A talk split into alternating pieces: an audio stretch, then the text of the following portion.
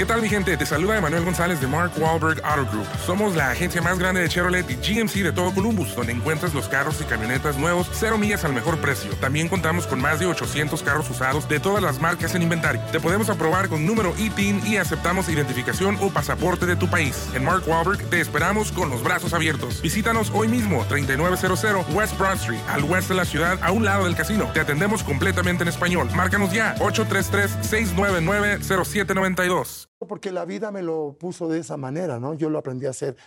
Yo en realidad aprendí en la calle, porque lo que yo aprendí en Chile, en la escuela vocacional, esos cinco años, es muy poquito. La carrera de músico es enorme. O sea, un violinista después de 10, 11, 12 años, en realidad ya se puede decir que es un violinista, pero ve, ve cuántos años. Claro. Para que luego lo miren un poco como indiferente. Ah, es músico. ¿Qué te pasa? Pianista de Hermanito. concierto, tiene 15 años este tipo quemándose las pestañas aquí para tocar así. ¡Qué carrera! En- en- enorme, no terminas nunca con la música. Us. Entonces, yo aprendí porque me tocó trabajar con Rubén Fuentes, con Chucho Ferrer, con Magallanes, con Arturo Castro. Me tocó con toda esa camada de grandes, entonces yo viendo los papeles, tocándolos y eso, y ahí aprendes.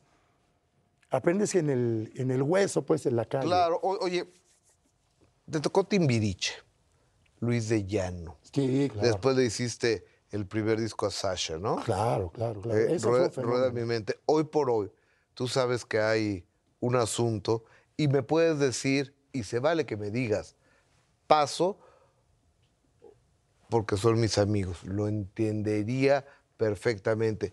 Pero hay un asunto, de, hay una, incluso una demanda de Sasha a Luis. ¿Cómo lo ves tú?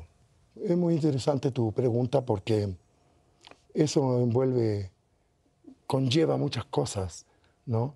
Estamos hablando de, de una persona que desde luego es una gran amiga, una persona con mucho criterio, muy inteligente, que conoce bien, bien, bien a fondo las cosas y que ella pide un tal o tal o cual cosa, se me hace lo lógico, lo justo, y además yo no dudaría del criterio de ella nunca.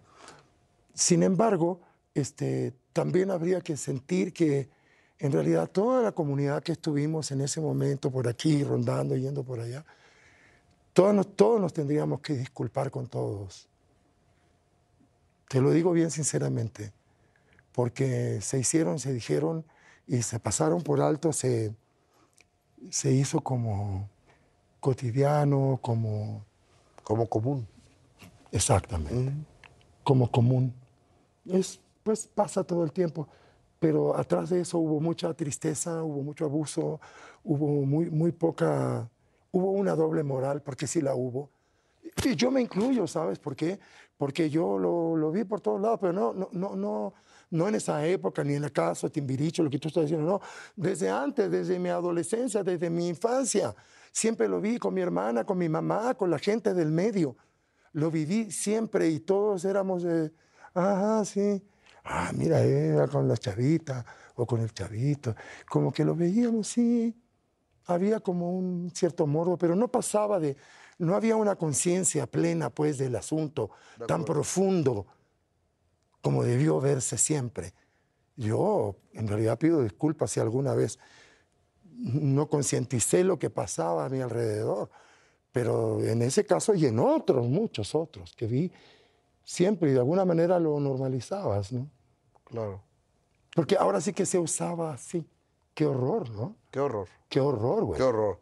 Kiko, gracias por, por ser tan claro. Hago una pausa comercial porque yo tengo, no sé usted, yo tengo tantita pena.